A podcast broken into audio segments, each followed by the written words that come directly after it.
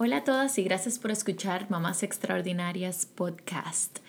Decidí hablar de este tema porque mi hijo ya a los 7, 8 meses de nacido empezamos a notar que tenía la parte trasera de la cabeza plana. Yo considero que su caso era moderado porque podía ser observado claramente cuando el bebé estaba especialmente posicionado de lado. La playocefalia o los cascos ortopédicos era un tema que yo nunca lo había escuchado hasta que nos tocó a nosotros con nuestro hijo. Y por eso he decidido hablar sobre esto para las mamás que se sientan identificadas o que estén interesadas en este tipo de información. Nosotros no sabíamos lo común que eran estos cascos hasta que le mencionamos a nuestro pediatra nuestra inquietud.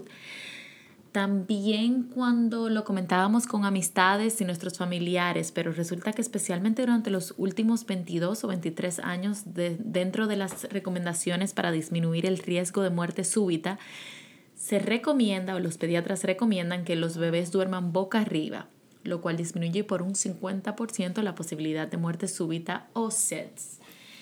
Esto sucedió en el 1994, cuando el Instituto Estadounidense de Salud Infantil y Desarrollo Humano y entre otras organizaciones lanzaron la campaña Back to Sleep, dormir boca arriba.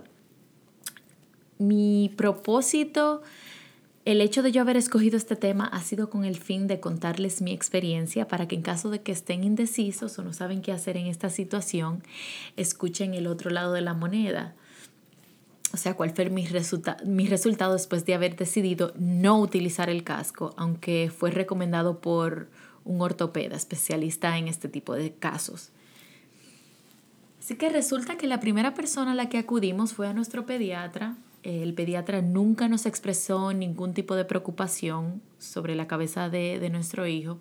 Lo que sí que él nos recomendó fue recostarlo de lado mientras estuviera despierto, estando nosotros al lado de él, y ponerlo más tiempo en tummy time o a jugar boca, boca abajo para ver si esto mejoraba. Pero también nos dijo que si de verdad estábamos tan preocupados que podíamos visitar a la, a la compañía que se especializa en cascos ortopédicos para ver qué ellos nos recomendaban. Entonces al doctor hacernos esta recomendación, nosotros tomamos mucho en cuenta de que sería ideal tener varias opciones. Entonces, antes de llevarlo al centro especializado en estos cascos, nosotros decidimos llevarlo a un neurocirujano para, para así tener tres opciones diferentes y tomar una decisión final. Inmediatamente el neurocirujano lo examinó, él no nos recomendó que hiciéramos el casco ortopédico. O sea, dijo, no, él no necesita el casco, él vio la cabeza normal, inclusive nos dijo que no hay pruebas científicas suficientes que establezca que los cascos ortopédicos sí mejoran la forma de la cabeza. También nos mencionó que, que, que todo esto podía ser parte de, de, de su genética. Eh, inclusive nos examinó, a mí y a mi esposo nos palpó la cabeza a los dos y observó que nosotros tampoco tenemos una cabeza tan redonda. Y bueno, después de ver a un neurocirujano, descartamos por completo la posibilidad de ponerle el casco. Pero llegaban días que al observar su cabeza, especialmente cuando lo bañábamos, no sé, si nos preocupaba y veíamos que no había mucha mejora desde la última vez que lo observó el neurocirujano y el pediatra. Entonces ahí sí optamos por llevarlo al centro que se, que se especializaba en estos cascos y efectivamente ellos sí nos recomendaron que eso funciona inmensamente, que, vamos a ver la diferencia en un par de meses. Y bueno, que era mejor hacerlo ahora a esperar más tarde, cuando ya se pasen los meses donde es recomendado utilizarlos, porque creo que después del año ya como que la cabeza no, no crece tanto. Entonces, para que no, no, se nos hiciera tan tarde y para nosotros como padres no sentirnos culpables y sentirnos que hicimos todo lo posible, dijimos, ok, Vamos a hacerlo porque en realidad no perdíamos nada con intentarlo. Cabe decir que no se puede olvidar que esto es un negocio, o sea, estos cascos cuestan alrededor de los 5 mil dólares. Los seguros médicos usualmente no lo cobran porque esto es considerado estético. La playocefalia es simplemente una deformidad en la cabeza por estar acostado en el plano de la cuna o cualquier superficie plana, pero esto no tiene nada que ver con salud. Esto no afecta al niño en su desarrollo ni absolutamente nada. Simplemente es algo estético que puede ser mejorado o completamente eliminado con el crecimiento. Hay casos severos que sí pueden afectar la salud del bebé, pero eso no nos aplicaba a nosotros. En fin, nosotros decidimos comprar el casco simplemente para nosotros no tener ninguna duda y asegurarnos que estábamos haciendo todo por, por nuestro hijo. Los ortopedas recomiendan que este casco sea usado básicamente por 24 horas. El casco nada más se quita para bañarlos, pero los niños lo usan básicamente durante todo el día, inclusive para dormir.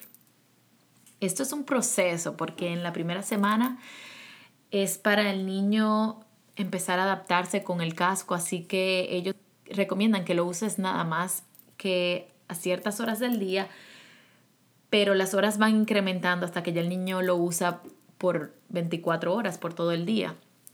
Es horrible cuando tienen que usarlo durante los meses calurosos de verano y más difícil aún cuando lo ves durmiendo con él. Al final, nosotros los padres somos lo que más sufrimos porque en realidad después de par de días ellos ni se dan cuenta que el casco está ahí. Viven como, como si no tuvieran nada, su vida normal. Pero bueno, nosotros usamos el casco nada más que por dos semanas, dos o tres semanas eh, cuando, cuando el ortopeda nos había indicado que teníamos que usarlo por tres o cuatro meses seguidos, sin parar. Después de nosotros hacer muchísimo research y escuchando las experiencias de otras familias, decidimos que íbamos a parar, que no se lo íbamos a poner más. La mayoría de los niños que lo usan, los papás están súper felices después, después del tratamiento diciendo que la cabeza ya no tiene flat spots otros dicen que no saben si esto fue simplemente por el crecimiento o, si fue en realidad por el casco. Entonces, al final, después de todo este rollo, eh, inclusive cuando ya habíamos gastado todo el dinero y ya se lo habíamos puesto por varias semanas, eh, no sé, pensamos y pensamos y pensamos y lo veíamos a él miserable con ese casco, pero claro, nosotros éramos lo que sufríamos, para él él estaba normal. Dijimos, bueno, como no hay evidencia clara científica que diga que esto funcione, básicamente nos convencimos de que no lo íbamos a usar y efectivamente después del año Nolan ya tenía la cabeza sin flat spots, su cabeza está redondita y si ves una foto de él ahora, nunca te hubieses imaginado que él tenía un poco de cabeza plana cuando bebé y ya él tiene cuatro años. Entonces, el propósito de este de este podcast es para que aquellos papás que están preocupados en la decisión de si ponerle el casco ortopédico o no a tu hijo, nos pasó lo mismo a nosotros. Estábamos súper preocupados, indecisos y no sabíamos qué hacer. Así que yo te recomiendo, antes de tomar la decisión del casco, es que visites a tu pediatra y evalúes su punto de vista y después vayas a donde un especialista o un neurocirujano. Nosotros nunca nos imaginamos lo importante que fue haber visitado a un neurocirujano. Lo digo porque nunca nos recomendaron ir a, ir a donde, donde un neurocirujano. Y yo pienso que esa fue la clave. Yo pienso que tal vez hayan otras situaciones que el casco sí funcione, pero yo quería darles la, la perspectiva de mi experiencia, que fue lo opuesto a lo que las otras personas usualmente optan en mi proceso de, research eh, y, cuando el ortopeda sí nos recomendó que lo usáramos, yo observaba que todo lo que había en el internet, en los blogs y los artículos eran más experiencias de personas que sí le pusieron el casco, pero yo, yo también quería ver el otro lado de la moneda. ¿Qué pasaron con los niños como mi hijo que optaron por no usarlo? Yo pienso que eso me hubiese ayudado a centrarme más en mi decisión y me hubiese tranquilizado más en vez de yo estar con, en dudas. Así que si tienes alguna pregunta, déjamelo en la sección de comentarios y no olvides suscribirte a mi canal de podcast, Mamás Extraordinarias. También quiero decirles que me agreguen a su cuenta de Instagram y Facebook con mi usuario Raquel Juan. No dejes de escribirme a mamásextraordinariaspodcast.com y les mando un fuerte abrazo. Nos veremos a la próxima. Bye bye.